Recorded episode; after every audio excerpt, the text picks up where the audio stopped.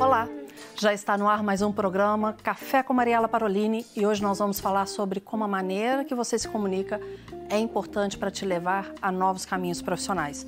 Eu tenho a honra de receber o vice-governador de Minas Gerais, senhor Paulo Brandt, que se destacou na comunicação corporativa. Destacou tanto que o levou a novos caminhos, agora na política. Vamos tomar um café conosco?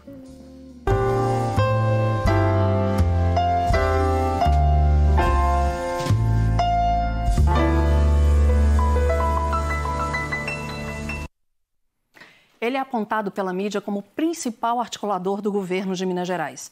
O vice-governador Paulo Brandt se destacou tanto no meio corporativo, com seu diálogo fácil, estratégias de comunicação, que chamou atenção e foi convidado para ingressar na política.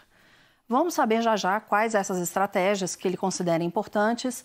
Só que antes, um cafezinho com Guilherme da Noite Café Obrigada, Guilherme, por ter vindo. Qual café que você trouxe para a gente hoje? Obrigado você pela oportunidade, é um prazer estar aqui. Eu que agradeço. Hoje eu trouxe um café do Campo das Vertentes, foi um café premiado no primeiro concurso de qualidade deles, ficou em quarto lugar.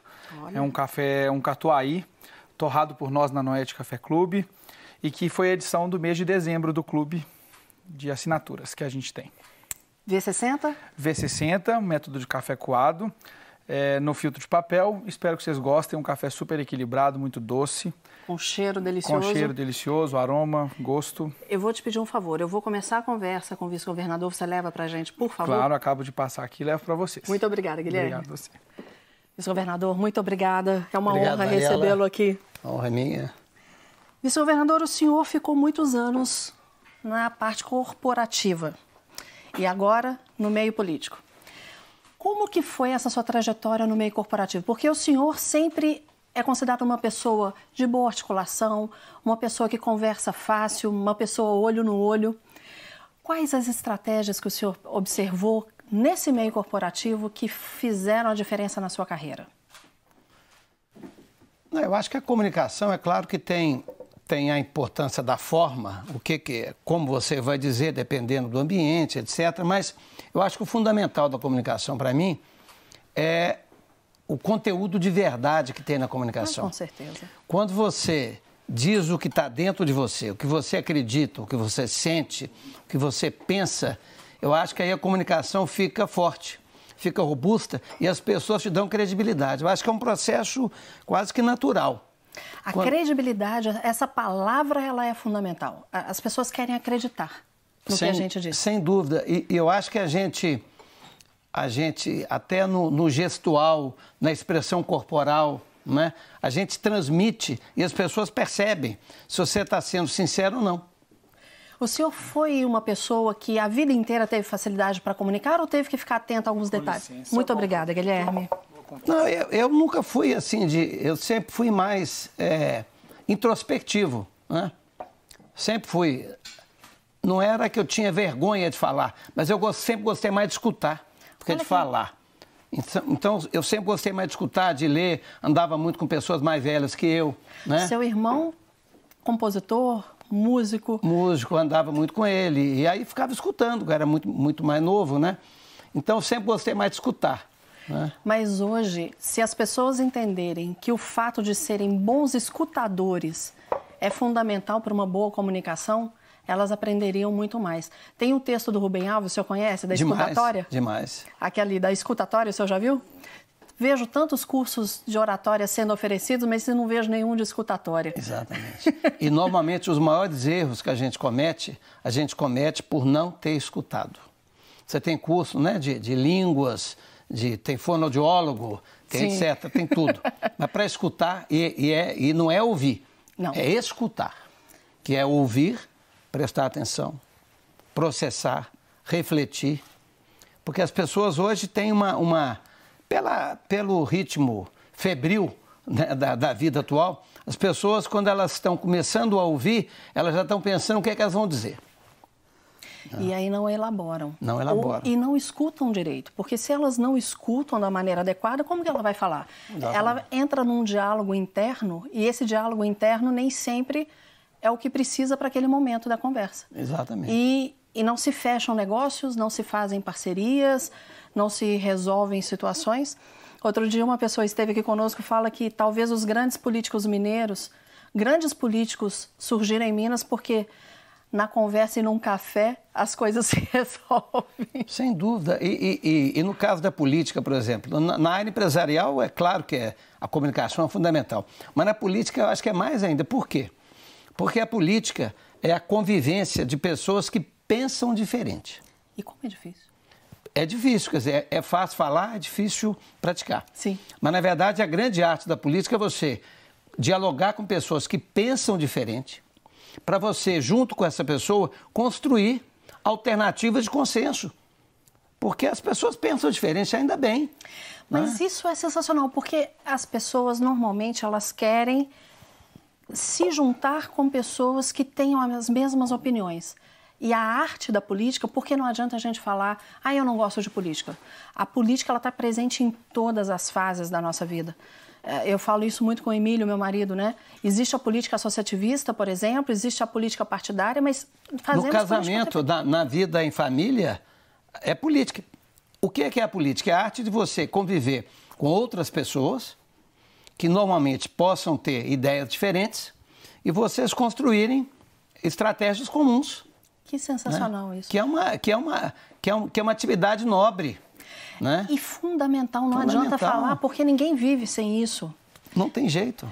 E a, essa arte da, da conversa, do diálogo, a gente tem que aprender a somar. Como que o senhor entende, o que, que o senhor poderia falar? Porque quando você. Se a gente ouve algo que não é de acordo com que, aquilo que eu quero ou que eu acredito, como. Que dica o senhor poderia dar para levar aquilo para que houvesse lá na frente uma junção complementar das opiniões? É, a gente prefere ouvir e conviver com pessoas que têm muitas afinidades. Claro. Tanto que, por exemplo, nas amizades, a gente procura normalmente pessoas que pensam mais ou menos, não é, não é que pensam igual, mas que têm uma visão de mundo parecida. Né? Os valores semelhantes. Os valores semelhantes. Né? Mas, eventualmente, na vida você tem que se deparar com pessoas que têm visão de mundo diferente, valor diferente já é mais difícil ainda, né? Se são aqueles valores fundamentais que a gente pratica, né? Que a gente Valor da mão. ética, que a gente não abre mão, aí realmente se torna. Eu acho que aí a política não consegue lidar com isso.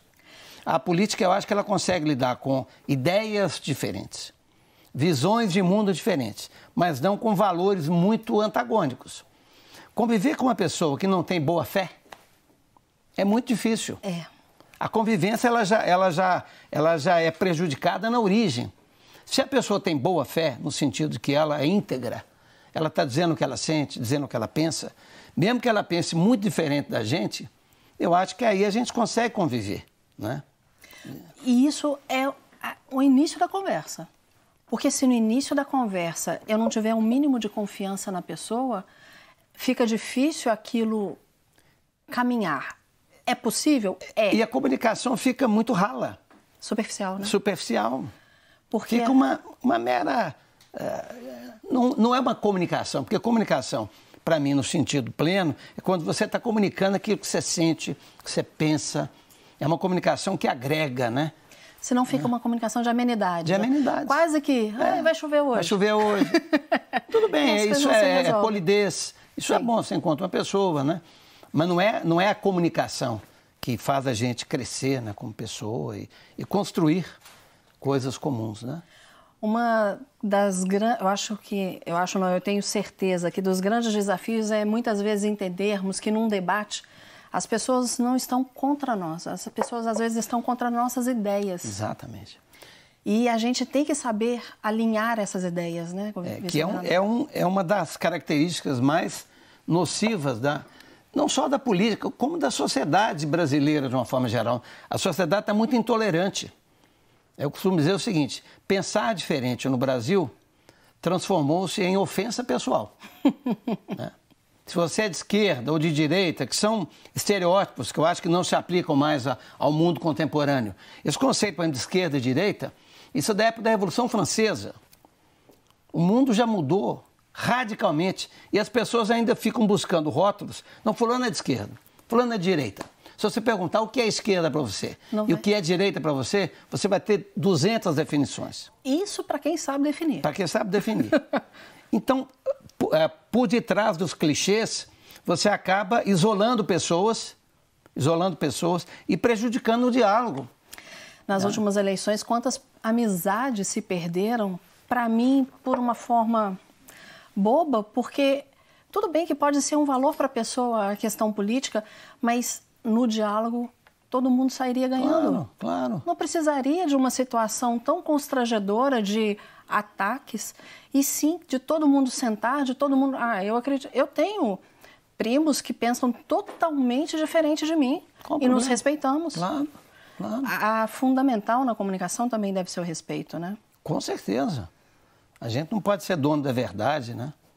Naquele momento, nós temos um ponto de vista, aquele ponto de vista, nós queremos que ele prevaleça, mas nós temos que entender que outras pessoas também têm outro ponto de vista. Tem, uma, tem uma, um, um texto do, do Nietzsche, o grande filósofo alemão, que eu acho genial, que ele diz o seguinte, re- resumidamente, ele fala o seguinte, o maior inimigo da verdade não é a mentira, são as convicções. O que, é que ele quer dizer com isso? Ele quer dizer o seguinte, as pessoas podem e devem ter princípios são quase que absolutos. É a sua identidade pessoal, né? é a ética, é a moral, são os valores Sim. que te definem como pessoa humana. E você tem ideias. Ideias são, flu, é, são é, fluidas.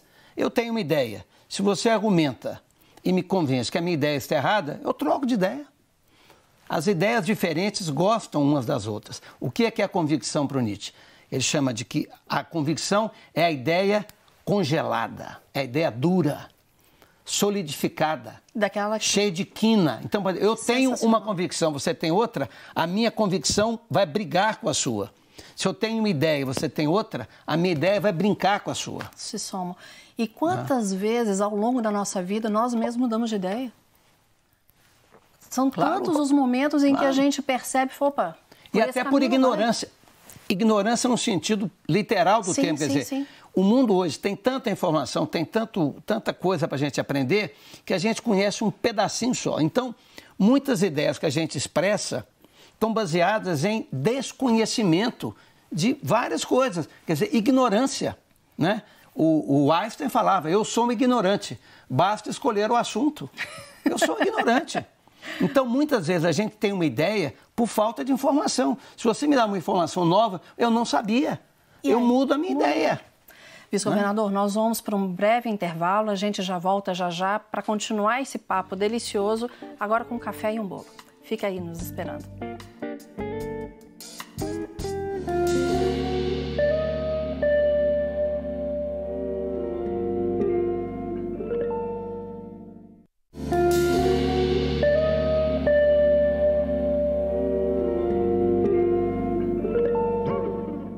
De volta com o vice-governador Paulo Brandt falando sobre diálogo na política e no governo.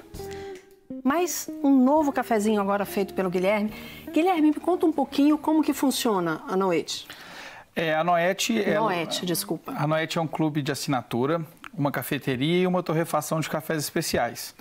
O clube de assinatura, o associado recebe mensalmente um café diferente em casa, sempre selecionado por nós, torrado por nós. São cafés certificados de fazendas produtoras que produzem com responsabilidade. Sempre nessa embalagem linda? Sempre nessa embalagem linda. É, pode ser moído, pode ser em grão, dependendo se o cliente tem um moinho em casa. A gente sempre fala que o ideal é moer o café Na na, hora, hora né? para garantir que todo o seu aroma e sabor esteja na bebida. E estou passando aqui mais um café na V60 para acompanhar o bolinho que vocês estão comendo agora. Acho que vai harmonizar super bem. Um bolinho de milho com requeijão vai ficar uma Não delícia. tem erro, né? Então, já favor, já eu levo para vocês. seus, onde que encontra vocês? O site e o Instagram. O Instagram é Noete Café Clube, tudo junto, arroba Noete Café Clube. O site já é www.noetecafeclube.com.br. Lá vão ter todas as informações dos cafés, do clube, da cafeteria. Tá, Joia. Obrigada. Beleza? Quando ficar pronto, por favor, traz pra gente. Pode não? deixar. Obrigada, Beleza. Guilherme. Vice-governador, há pessoas que dizem que política, futebol e religião não se, com- não, não se fala a respeito. Se fosse assim em casa, estava ferrado, porque eu sou atleticana, meu marido é cruzeirense, nosso mais velho é São Paulino, e a nossa caçula Corinthians. O senhor é americano. Sou americano. Mas na política, brincadeiras à parte agora, na política, como que a gente pode trazer essa diversidade de ideias para um bem comum, para um propósito comum? Que foi muito o que o Novo está fazendo agora, né? Que é muito o que o Novo está fazendo agora. É e, é, e é a essência da política, né? Infelizmente, a política no Brasil, ela foi desvirtuada, né? E quando você fala em política para as pessoas, elas têm uma visão muito ruim. Uhum. Né? Mas a política, para mim, é, é, a atividade mais nobre que o ser humano Obrigada, pode, pode praticar. Porque a política é a busca do bem comum. Exatamente. Não há política sem a busca do bem comum, a verdadeira política. Então, a política, ela impõe construções de consensos. É a essência da política. Então, você tem que discutir política, sim, mas numa postura aberta. Porque se eu entro numa, num diálogo Quer dizer, diálogo significa você colocar as suas ideias e escutar as outras ideias e, eventualmente, construir alguma coisa em comum.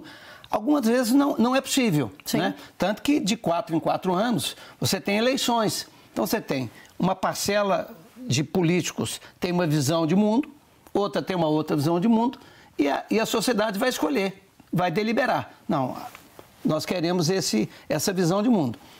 Então, ótimo, isso faz parte do processo democrático. Agora, ao longo do processo de, digamos, de gestão, né, você tem que dialogar. Por quê? Porque o executivo, o governo do Estado, a presidente da República, tem uma parcela do poder, mas ela não tem todo o poder. Numa ditadura, sim. Sim. Um ditador tem todo o poder. Graças a Deus que a gente não tem ah, a, o monopólio Amém. do poder. Nós temos um pedaço a Assembleia tem um outro pedaço. A, a, o, o, Judiciário tem um outro pedaço. Sim. O Ministério Público tem um outro pedaço. A gente pode dizer as, as, as entidades da sociedade civil têm outro pedaço. Então, você tem que construir. Claro que o Executivo tem a responsabilidade de executar, como o próprio nome indica. Então, ele tem que buscar apoios, construir apoios para atingir os seus objetivos.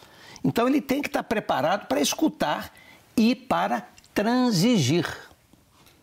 Abrir mão de algumas ideias para construir consensos. Eu acho que o melhor caminho é esse aqui.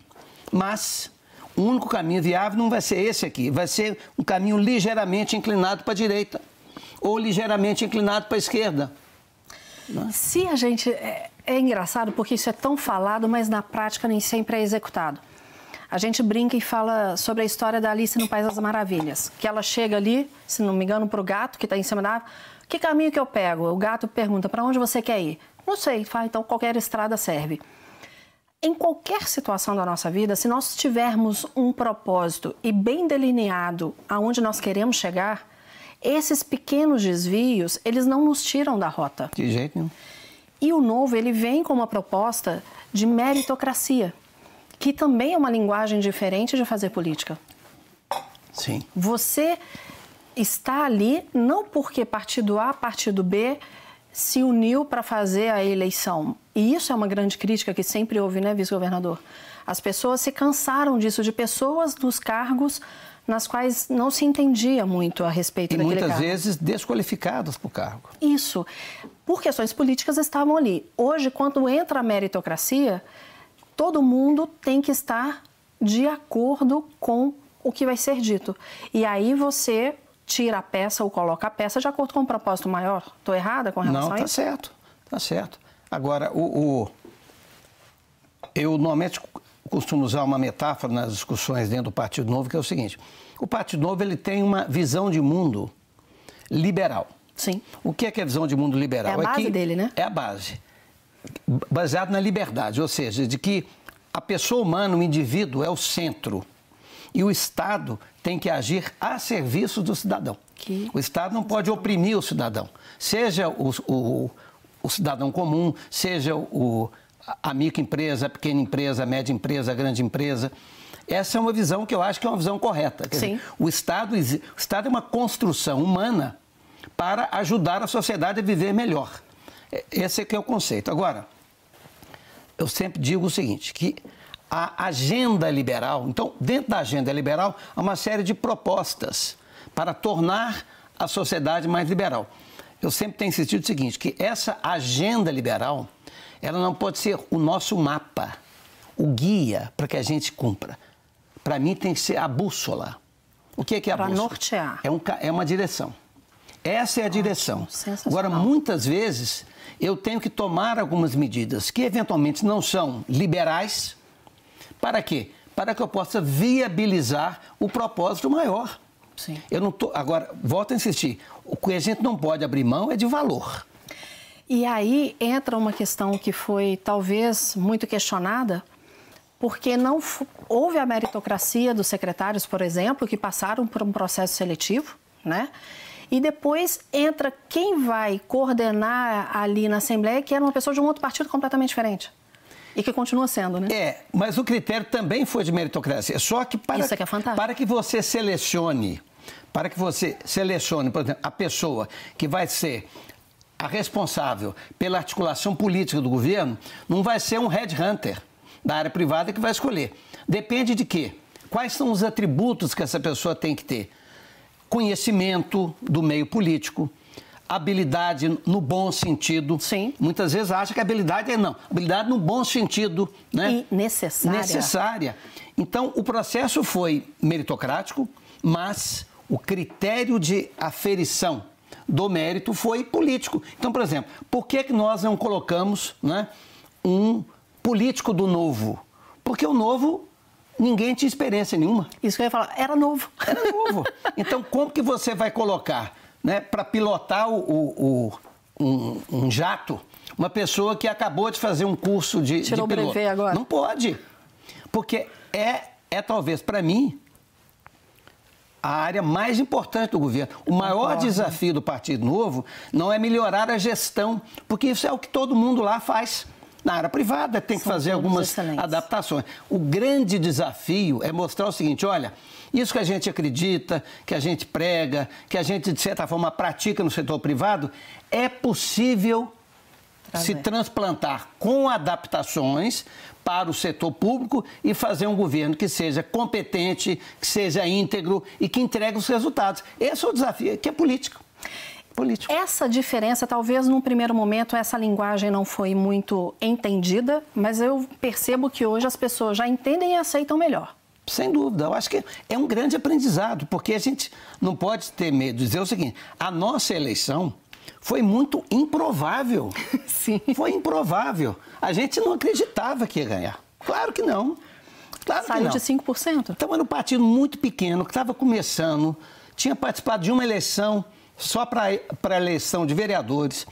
Então era um partido que estava engatinhando na política. De repente ele se vê diante de uma responsabilidade magnífica, quer dizer, governar o estado politicamente mais importante do Brasil, que é Sim, Minas Gerais. A gente às vezes não acha, mas é. É. Com uma situação econômica e financeira péssima, péssima, no momento que a sociedade está muito exigente, naturalmente, mais bem informada, um pouco intolerante, cobrando resultados. Como fazer isso com três deputados numa Assembleia que tem 77? Né? Essa é Uma a nova linguagem. É, então é aprendizado mesmo, quer dizer, todos nós, quer dizer, todos os membros do partido estão aprendendo. Estão aprendendo mesmo. A gente não pode ter, ter, ter receio de dizer isso. Até porque dizer que está aprendendo não é fraqueza. Não. Quem acha que não está aprendendo, aí é que já morreu. Está todo mundo aprendendo o tempo todo, não é? E isso é, eu acho que é o, eu acho não, eu tenho certeza que é o bonito da história. A gente entender que a todo instante eu tenho a contribuir, mas eu tenho que aprender. Mas eu posso dar o meu melhor ali. E é isso que nós vemos que vocês estão fazendo. O senhor fazendo, o, o nosso governador fazendo, os secretários, todos estão numa busca de, de excelência. Da mesma forma como vocês trazem isso do- da questão corporativa, que foi onde começou a nossa conversa, essa excelência que sempre foi buscada no corporativo, ela veio para o público. Porque antigamente era, é público. É público, não é de ninguém. E hoje o contrário. É, Vocês mostram quem é o dono da história, que não é quem está no poder.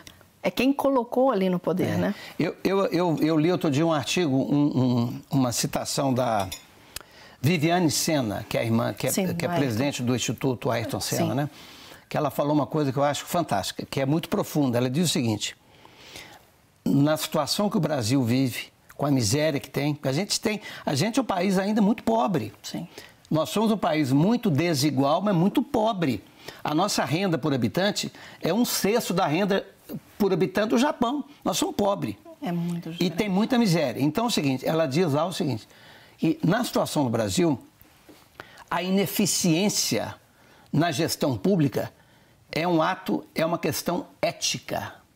Ser ineficiente na área pública é imoral, é antiético. Nós não podemos. Na empresa privada, se eu não sou eficiente, o que eu posso fazer? A empresa pode quebrar, pode ter prejuízo, enfim, o efeito é limitado ao dono, ao acionista, aos funcionários, e fica tiro, localizado. Mas no governo não.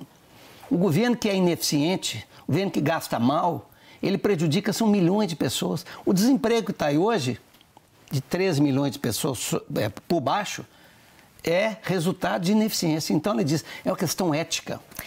E a gente ética. não pode mascarar isso. A gente tem que enxergar a verdade dos fatos para fazer com que isso seja diferente. E se propor a ser diferente, né, vice-governador? Porque quando nós realmente temos esse ímpeto a gente fala de comunicação aqui o tempo todo, mas a comunicação ela só vai externar aquilo que está dentro da gente. Claro. Então, se eu comunico que eu vou fazer diferente, eu quero ser a diferença, eu quero deixar um legado, isso faz com que todo o trabalho que eu desenvolva seja diferenciado. E vocês têm demonstrado isso. E sem medo de errar. E eu falo que a gente aprende isso muito com a startup, né? A startup, ela coloca o MVP e ela fala, não deu certo, eu vou pivotar. Quer dizer, eu volto e vou fazer. Mas vocês, os erros, claro que nas suas proporções, vocês estão acertando muito. E percebo que as pessoas têm aceitado muito melhor isso agora. O senhor percebe? Sem dúvida. Tá, quer dizer, a, eu acho que a, eu acho que como a, a, comunicação do governo, no sentido geral, quer dizer, quando eu falo comunicação, não, é, não são só as peças Sim. de comunicação. A maneira do governo se, se relacionar com a sociedade tem passado essa ideia de sinceridade, de integridade, de boa fé. Vocês estão próximos E isso traz uma tolerância no sentido das pessoas entenderem que o quadro é muito grave. É Isso muito foi grave, dito desde o início, né? né? É muito grave. E agora, o, que, a gente tem que aprender a, quer dizer, aceitar que a gente vai errar né? reconhecer o erro. Né? Os japoneses, eu trabalhei muito tempo numa empresa japonesa, eles dizem sempre o seguinte: nós devemos errar, mas erros inéditos. Oh, não boa, repetir os erros. Boa. Então, errar, mas aprender com os erros e não repetir aqueles erros. Errar um erro diferente. Né? Vice-governador, eu só tenho a agradecer ao senhor. O nosso tempo, infelizmente, acabou. Muito obrigada pela Café sua presença. Ótimo, conversa Foi uma delícia. E aqui está sempre de portas abertas. E eu quero Obrigado. dizer que vocês têm trazido para nós sempre essa confiança em vocês e essa proximidade. E eu só posso agradecer mais uma vez ao senhor Bem, e toda a sua assessoria obrigado, que permitiu Maria. sua presença aqui. Obrigado. Muito obrigado. Semana que vem a gente se encontra para mais um café. Até semana que vem, na terça-feira.